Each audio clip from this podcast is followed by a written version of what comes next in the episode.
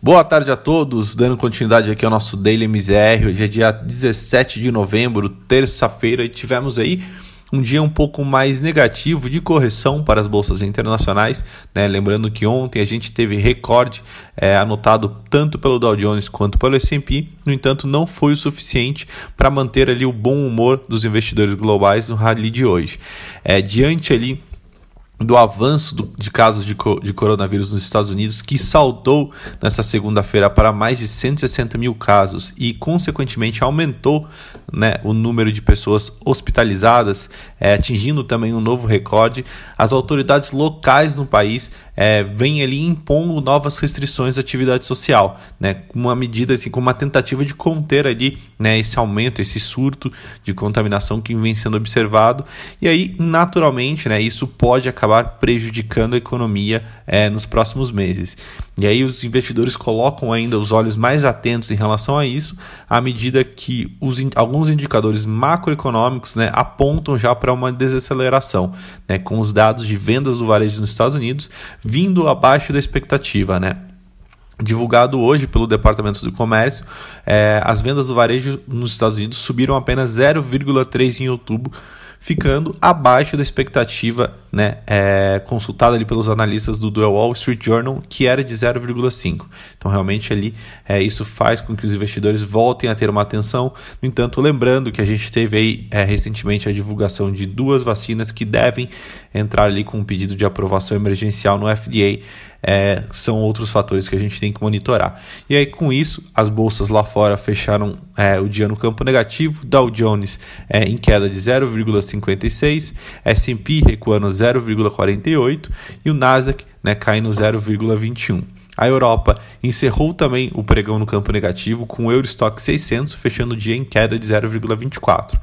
É, indo um pouco na contramão do mercado, o Bovespa ele avança hoje, né, chega aos 107 mil pontos, porém muito puxado por Vale Petrobras o maior apetite global ao risco né, e principalmente a busca por papéis descontados é, acabou beneficiando a Bolsa Brasileira. É importante a gente ressaltar, e a gente já disse aqui diversas vezes, que a Bolsa Brasileira era uma das bolsas mais descontadas quando a gente fazia uma comparação com seus pares internacionais. Então, realmente trazia ali uma oportunidade muito positiva é, para o mercado de ações brasileiro. E aí o que a gente começa a ver é um pouco reflexo disso, né, com as ações da Vale e Petrobras sendo ali a protagonistas é, nessa alta que a gente observou hoje. O Bovespa ele até chegou a abrir em baixa né, no começo do dia, com uma queda de 0,55. No entanto, esse movimento é, ele foi é, é, teve uma reversão desse movimento, né, que passou ali para uma alta, chegou a subir até 1,3 é, durante o período da tarde. No, no entanto, essa alta não se, não se, se sustentou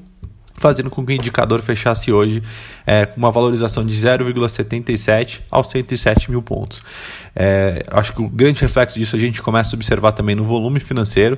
Né? É, hoje a gente teve ali 20, é, aproximadamente 27 bilhões de negociações, um pouco ali acima da média negociada em novembro, no entanto, ali bem acima também da média que a gente viu ao longo aí de quase todo o ano, que era de 20,5 bilhões. Então realmente mostra ali é, um fluxo muito positivo e principalmente é, do, do investidor internacional vindo aqui para o Brasil.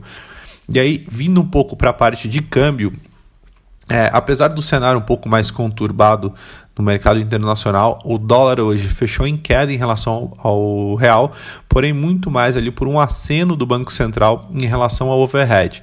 Né? Ali o, BC disse que ele pode voltar a fazer ofertas de swap cambial no final do ano né? e assim reduzir a pressão é, sobre o câmbio do overhead e com isso ajudou né, o real a ter uma, um melhor desempenho, principalmente entre as moedas mais negociadas no mundo dessa terça-feira.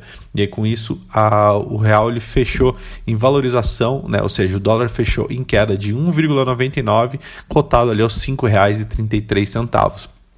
E aí, vindo para a parte de juros, né, é, embora a gente ainda tenha ali né, uma incerteza em relação à rota fiscal que o Brasil é, deve trilhar e as necessidades que o Brasil tem de, de conseguir endereçar esse problema, a curva de juros essa terça-feira ela teve um alívio, ou seja, a gente teve uma queda ali generalizada nas, nas taxas futuras por, todo, é, por toda a curva.